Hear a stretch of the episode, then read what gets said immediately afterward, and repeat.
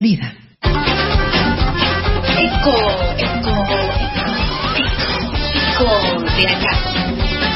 Panorama de noticias latinoamericanas. Voces e historias de un pueblo que comparte sueños y también pesadillas.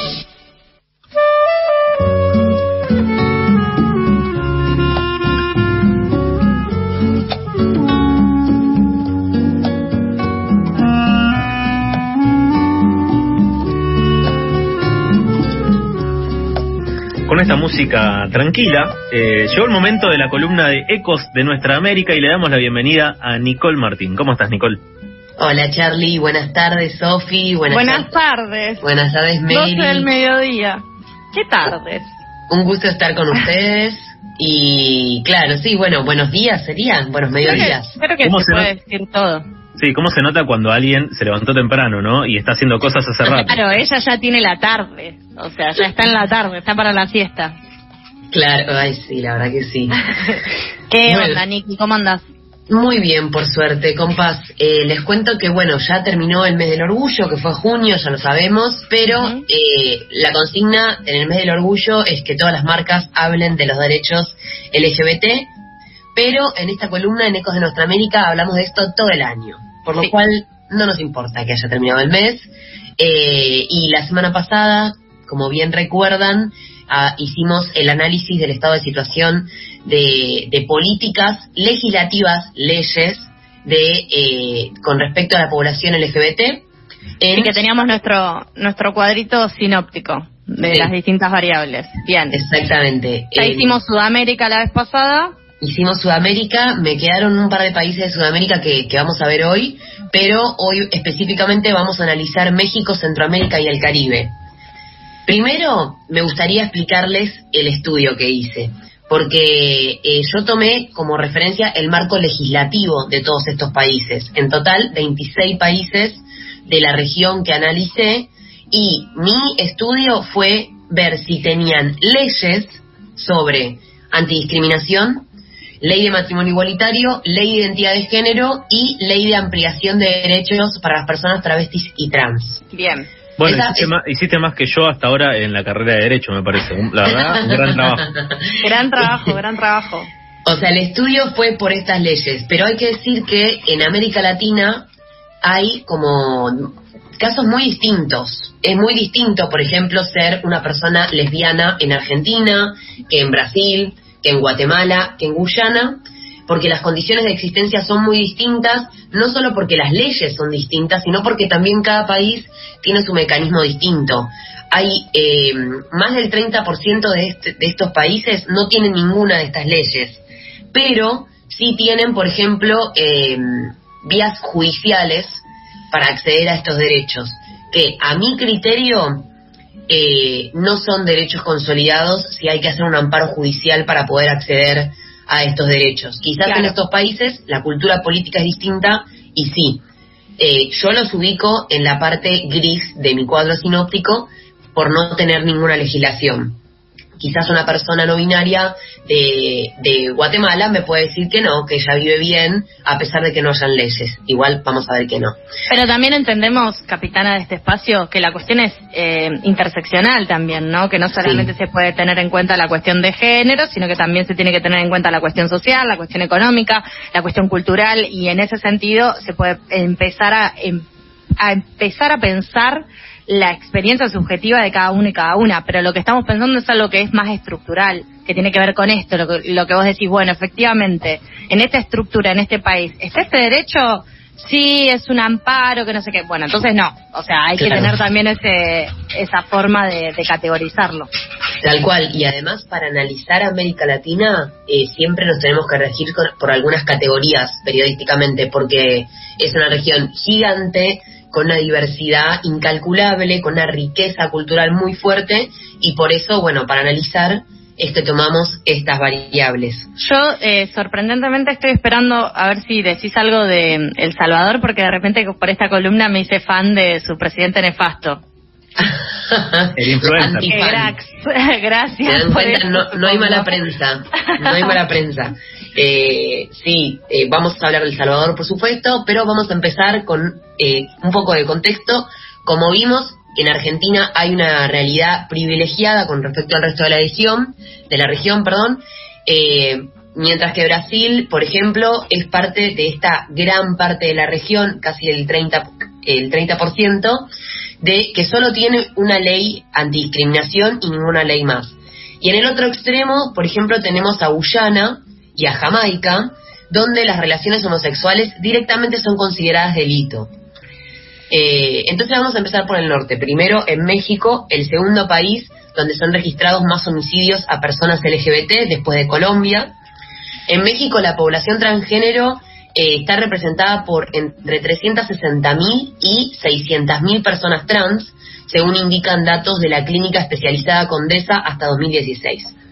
Sin embargo, México es casi parte del 20, perdón, es, es parte del casi 20% de estos 26 países que solo cuentan con dos leyes a nivel federal, la ley antidiscriminación y la ley de identidad de género. El matrimonio igualitario no es ley, pero se puede acceder a través de una vía judicial, como en Brasil, por ejemplo. ¿A matrimonio? Eh, o sea, haces un amparo judicial y te puedes casar con una persona de tu mismo sexo. Claro, haces como un trámite judicial y, y sí. De repente, de repente podés enfrentarte con un juez que te lo que te falle en contra, pero vos puedes apelar y así vía judicial. Bien. existe la posibilidad, pero bueno, es complicado, no, no está tan a mano. No hay ley, que la ley es un recurso que si bien no resuelve todos nuestros problemas, es una forma de exigirse al, Estado que garantice la, el acceso a nuestros derechos, ¿no? Sí, y también una herramienta muy fuerte para agarrarse. Digo, muchas veces vos en tu columna decís que en Argentina al menos tenemos la particularidad de tener eh, como horizonte una ley eh, para cualquier lucha, y es verdad, después de conseguir la ley, efectivamente hay que eh, chequear, controlar que esa ley se cumpla y que haya un derecho real detrás de esa ley, pero pero no deja de ser un, digamos, una herramienta fundamental para poder hacer eh, uso y ejercer cualquier derecho. Exactamente. En algunos estados sí hay ley, por ejemplo, pero no es a nivel federal. Eh, bueno, aunque el discurso en México está penalizado, hay que decir que de los casi 1.300 asesinatos que a personas de este colectivo, registrados en cinco años, 402 sucedieron en México. Y ahora vamos a escuchar una entrevista de un informe especial del medio mexicano Rompeviento TV sobre crímenes de odio hacia la comunidad LGBT y más puntualmente a Omar Ojeda, quien es coordinador, coordinador de la Red Sin Odio en México, una organización contra narrativas y discursos de odio. El, el delito, digamos, es originado por el odio o el rechazo, este sentimiento de, desprecio hacia estas entidades eh, por una persona o un victimario. Entonces, justamente mientras recorremos de la región vamos a estar pensando en esto que decía Omar, eh, las narrativas del odio y cómo desarmarlas, por qué esos crímenes son considerados de odio. Pero ahora continuemos con Guatemala. Este es uno de los países que no tiene ninguna ley para proteger los derechos de este colectivo el único paso que podemos destacar es que en la historia de Guatemala está registrada la elección de dos diputados abiertamente homosexuales en el Congreso, Sandra Morán y, Aldo Dávila, y recientemente elegido. Son pasos interesantes en, en cuanto a la representatividad a nivel político, pero no hay diálogo, por ejemplo, sobre el matrimonio igualitario. Y ni hablemos de identidad de género. Esto significa que, por ejemplo, en las cárceles las personas LGBT tienen que estar en los pabellones de su sexo asignado al nacer, lo cual sabemos que de base es violencia institucional, pero además se ve agravado por vejaciones y violaciones de todo tipo en las cárceles. Al final les voy a recomendar una nota sobre, sobre este tema que es interesante para conocer la realidad de, de las personas LGBT eh, racializadas muchas veces en, en situación de vulnerabilidad social en las cárceles. Más o menos en la misma latitud tenemos a, Belice. Sí, que seguramente están escuchando por primera vez de este país en Ecos de Nuestra América. Sí, no tengo ni idea ni dónde está el mapa ni qué colores tiene su bandera. Yo lo ubico de, las clases, de las clases de geografía, lo ubico nada más, pero no, no sé mucho más que eso. ¿Y qué, cuál es la, cuál es la capital? A ver, clase de geografía. No, me mataste. Mate, del Mopan. Pasa que la, la, la, probé con lo justo, me acuerdo, y entonces fue una de las que no sabía. Bueno, Belice, al lado de Guatemala, un país chiquito que tiene un poquito de mar. Mira ahora cómo sé, este, este internet es increíble. Este es otro de los países que no cuenta con ninguna ley. Eh, no hay matrimonio, tampoco hay ley de identidad de género, tampoco hay ley antidiscriminación. No hay ninguna de estas leyes que estamos analizando. Ni hablar que no existe la ley específica para personas trans, pero la ley específica para personas trans solo existe en Argentina y en Uruguay. Eso hay que, hay que decirlo también. en, en, Uruguay no es el cupo, como es en Argentina, sino es una ley integral para personas trans de 2018 siempre adelante. Siempre adelante. Bueno, y Bahamas, nombrando a otro país de América Latina del que no sabemos nada, lo mismo, no tiene ninguna ley. Honduras, por su parte, está en la misma situación legislativa que los anteriores, es decir, sin ley de, estas cuatro, pero además presenta la proporción de homicidios a personas LGBT más alta de toda la región, 164, respecto a, su población es muy alta. Cabe aclarar que en Honduras la Constitución de la República declara punible toda discriminación eh, por motivo de sexo, raza, clase y cualquier otra lesiva a la dignidad humana, en su artículo 60, 60 pero acá repetimos, estamos analizando leyes. Y si bien Honduras tiene una ley de igualdad de oportunidades para la mujer, no hay mención a otros colectivos en su legislación. Claro, ni a otras identidades. Exactamente. Y en Cuba tenemos una situación parecida, en el sentido de que no hay leyes, sí está tratado el tema de la discriminación en la Constitución, eh, y es una situación particular porque hay acceso a algunos derechos, eh, no hay tantos femicidios y travesticidios, si lo, lo analizamos a, a, nivel regional, pero bueno, vamos a seguir trabajando esa situación particular. Y El Salvador, para mi querida Sofi, es igual. Ah, no hay ley. Me esperaba, no me esperaba realmente una cuestión progresista y de repente el Bukele que se decía, se mandaba la, la gorra para adelante y tenía una banderita del orgullo, por ejemplo. No, no. Pero hay, hay, un buen manejo de Twitter, ¿eh? Ojo. Ojo. Claro, lo importante. Eh, eh, la enseñanza de Trump. Y, y además sus, sus números en materia de crímenes de odio son muy altos, al igual que en Honduras, y tampoco investigan con firmeza la raíz de estos crímenes de odio. Hablando de eso, ahora vamos a escuchar a Has Bustamante, de la Red Internacional por la Defensa de la Diversidad Sexual y de Género de México.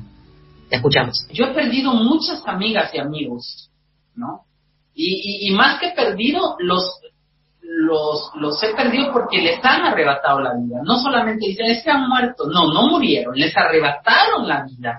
Y se las arrebataron con odio, con saña, con alevosía, con abuso sexual, ridiculizando sus cuerpos, ridiculizando su identidad, eh, eh, burlándose de ellas, burlándose de ellos después ya asesinados o asesinados.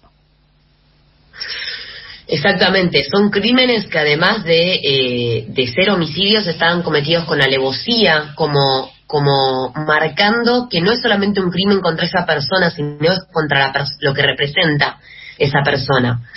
Bueno, sí, seguimos bajando. A diferencia de estos países que nombramos antes, Costa Rica sí tiene ley antidiscriminación, y también fue el, el, primer país de Centroamérica en tener matrimonio igualitario, lamentablemente por la vía judicial.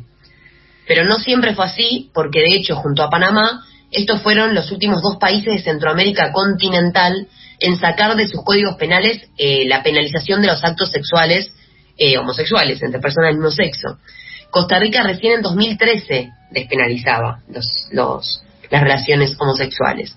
Pero las elecciones del, 2018 fueron determinantes en este sentido, porque además de elegir a Enrique Sánchez como primer diputado gay, también se le dio la presidencia a Carlos Alvarado Quesada, quien durante su campaña se comprometió a garantizar los derechos de las personas LGBT y, una vez que, asumió, no solamente empezó a sacar eh, decretos y directrices, sino que además se sumó en una oportunidad a la Marcha del Orgullo con una, con una pancarta que decía que nunca más iban a caminar solos.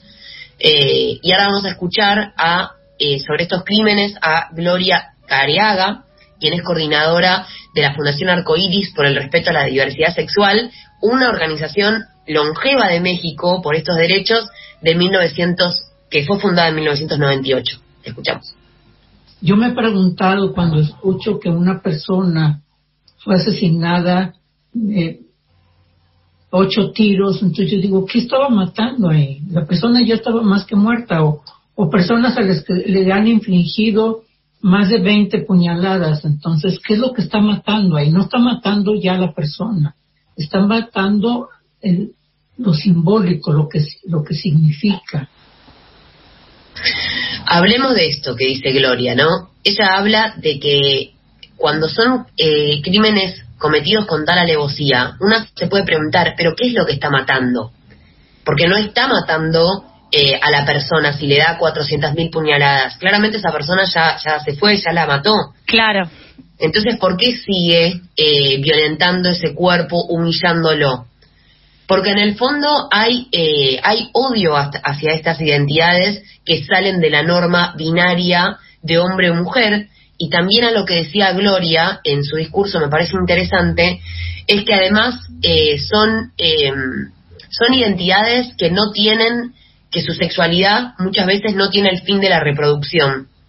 Y eso marca eh, una, un carácter sumamente conservador y religioso y fundamentalista que todavía tenemos como humanidad, de que la sexualidad tiene que ser únicamente para, para reproducción. Claro, una cuestión moral que coarta el deseo y que incluso también lo que no permite es que, a ver, con ese tipo de, narrativa de odio y de, hechos que, que, que, ponen, que hacen carne ese odio, eh, también es eh, la, la, posibilidad de cerrar un futuro. Cuando pensábamos lo de el cupo laboral travesti trans y hablábamos, por ejemplo, con, con Paula Raigada, nos decía, ustedes no se imaginan lo fuertes que son los sueños la posibilidad de soñar, la posibilidad de ver representantes, la posibilidad de que, de que, mm, de, verte y de sentirte representado por una identidad que sea como vos, que tenga tus mismas inquietudes, que tenga tus mismos deseos.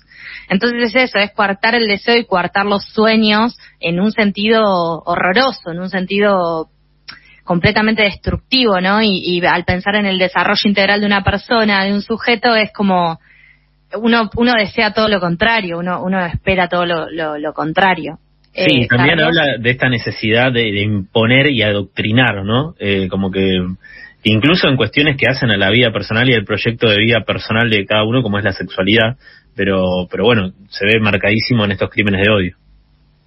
Y esta narrativa de eh, lo que está bien, lo que está mal, lo que es inmoral, las personas que, que son subhumanas, digamos, que están debajo de el hombre y el proveedor y la mujer madre eh, santa, eh, que, que son las dos identidades que el patriarcado pone arriba justamente con este fin de, por un lado, de explotarlos capitalistamente desde el, el varón y desde, el, desde la mujer, y, y todo lo que está por, por detrás de eso, todo lo que queda al costado de eso, está debajo, es inmoral. Bien, bajando un poquito más, tenemos el caso de Panamá, que al igual que Nicaragua, la homosexualidad fue un delito hasta 2008 y actualmente este país, si bien tiene una legislación contra la discriminación, no hay reconocimiento legal de las uniones homosexuales.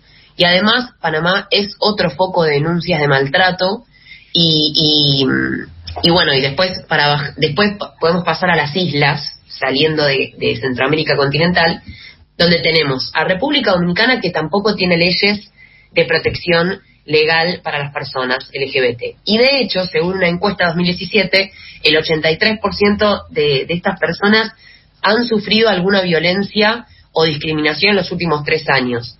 La aceptación social sigue siendo un reto, como en otros países de, de Centroamérica, y si bien hay un crecimiento de la marcha del orgullo en Santo Domingo, en República Dominicana, sigue siendo pequeña en comparación a otras capitales latinoamericanas. Pero bueno, da una evidencia esta marcha, este movimiento transfeminista de que estamos avanzando eh, en esos territorios. Perdón por, por el perro. No pasa nada, estamos haciendo radio en casa. Mandale un saludo. Le mandamos, un, saludo a Campeón, se llama. eh, bueno, después Haití, que tampoco tiene leyes específicas, pero en 2020 añadió orientación sexual a la lista de criterios para penalizar la discriminación en el nuevo Código Penal. Esto fue muy rechazado por la ciudadanía y, la verdad que las vi un par de fotos de las manifestaciones y los carteles que ponían eran terriblemente fundamentalistas, solamente porque añadieron orientación sexual a los criterios para la discriminación, o sea, nada. Pero bueno, mucho también en Centroamérica. Otra isla, eh, Puerto Rico, si bien la situación de personas LGBT ha mejorado de forma notable en los últimos Gracias años. a Ricky Martin. Gracias a, Ricky, gracias a Ricky Martin. Eh, en esta columna le queremos agradecer especialmente. Eh, el Revolucionario. revolucionario. Revolucionario, Ricky, jamás pensé que iba a decir.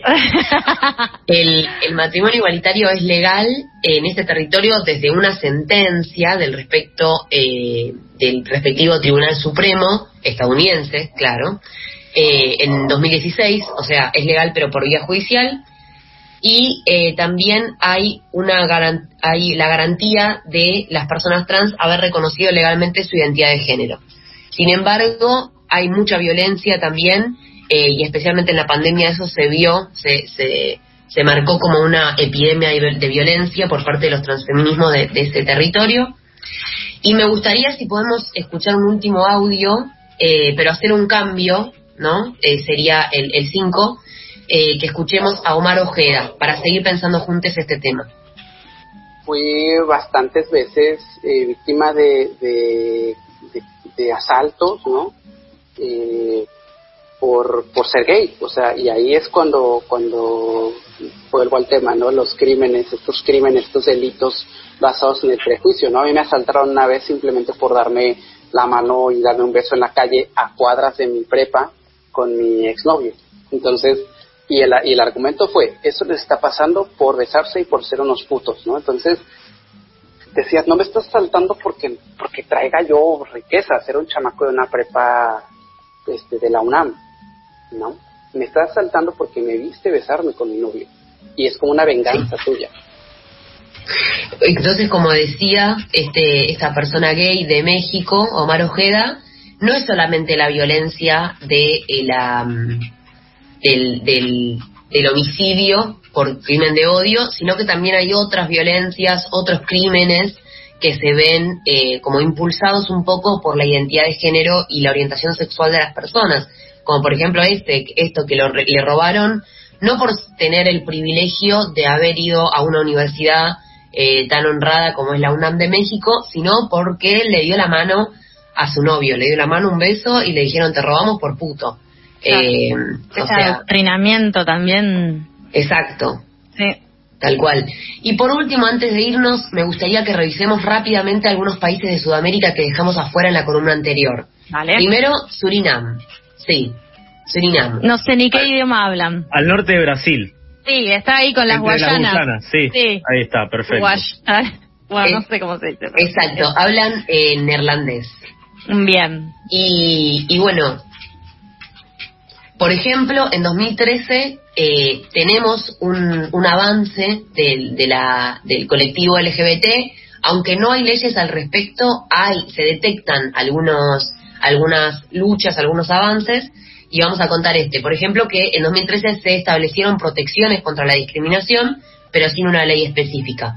Después, en 2017, líderes de la plataforma LGBT Surinam participaron en una plataforma de oficiales electos del país y si bien hubo un pequeño apoyo institucional ahí del Estado y declaraciones de, sobre el matrimonio igualitario, no hay eh, políticas efectivas en este país con respecto a esto. E incluso no hay en discusiones académicas sobre la comunidad LGBT eh, pocas menciones del activismo o la discusión sobre el matrimonio. Bien, y, mm, y bueno, entonces estamos, hemos viajado por toda América Latina. Hicimos todo el recorrido con todos los acentos posibles, incluido el holandés, el neerlandés, ¿no? Y- lo mismo. el neerlandés y, Sí. y bueno, Guyana ya dijimos, igual que Sí. este también me faltaba, que eh, la homosexualidad está penalizada. Bien. Bueno, entonces. Te agradezco por este viaje porque la verdad que me estuve viendo pasajes y se me complicaba y bueno, no, no sé el tema de- del visado, los pasaportes, todo eso. Con el pasaporte estoy bien en cualquier lado, ¿no? Acá no hay problema. Y no sé si la tenés tan anda, fácil. anda a preguntarle a. Bukele qué piensa. Eh, Dale, Niki, la verdad dale. que esta columna y la de la semana pasada fueron un lujazo, gran investigación te, te mandaste para contarnos el estado de, de situación de las distintas políticas LGBTIQ en, en todo el continente eh, y también un poco para, para separarnos y, poder ver con otros ojos la propia experiencia acá en Argentina, que es una de las grandes conclusiones que, que nos quedan después de estos ecos de nuestra América. Así que muchas gracias y, y recomendaciones, recomendaciones. Eso, gracias Sofía. Eh, gracias a ustedes por el espacio y por último me gustaría recomendar una nota de una amiga de Guatemala que la nota se llama Las saladas del penal. Dos puntos, mujeres trans en cárceles para hombres. De Guatemala, está publicada en el medio distintaslatitudes.net y es de Melissa Rabanales, una periodista guatemalteca increíble que actualmente está viviendo en Argentina. Y realmente se las recomiendo para meternos en la realidad de, lo que viven estas mujeres presas con hombres en Guatemala y los efectos de no tener una ley de identidad de género o, protecciones hacia las personas LGBT en la identidad que eligen para sí mismas.